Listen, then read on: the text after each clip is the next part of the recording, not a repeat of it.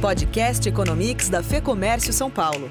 O seu resumo diário dos destaques da economia no Brasil e no mundo.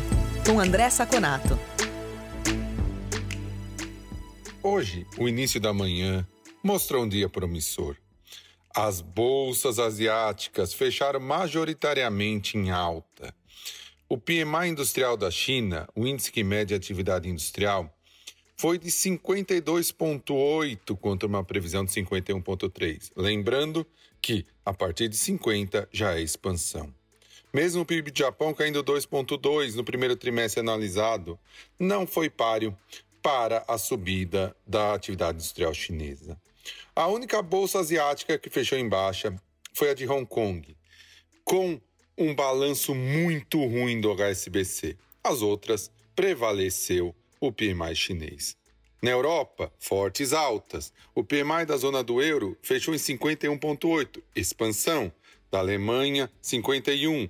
Do Reino Unido, 53,3. Todas as indústrias já estão em expansão. Isso fez com que as bolsas fechassem fortes altas hoje. Somadas às asiáticas, excetuando-se a de Hong Kong, mostraram um começo de dia muito bom.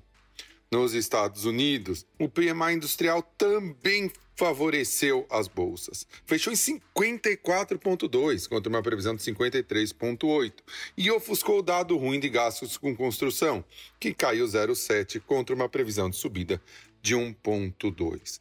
Com isso, o PMI global do mundo todo da indústria chegou a 50,3, a primeira expansão do ano e o maior valor desde janeiro Aqui no Brasil, nós tivemos um PMI também, atividade industrial, muito forte, fechando em 58,2. Para termos uma ideia, ele saiu de 38,3 em maio para 51,6 em junho, fechando agora em 58,2, já mostrando expansão também. Mais interessante ainda é que a expectativa futura do empresário pela FGV subiu forte, chegou a 89,8 pontos, subindo 7,4%. Mesmo assim, o Ibovespa parece ter encontrado um teto e caiu 0,08%, mostrando estabilidade, mesmo com dados bons, a 102.829 pontos.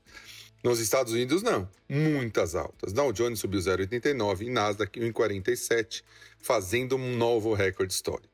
O dólar seguiu uma tendência à desvalorização das moedas de países emergentes, fechou a R$ 5,31, uma alta de 1,83%. Por hoje é só. Até o próximo Economics.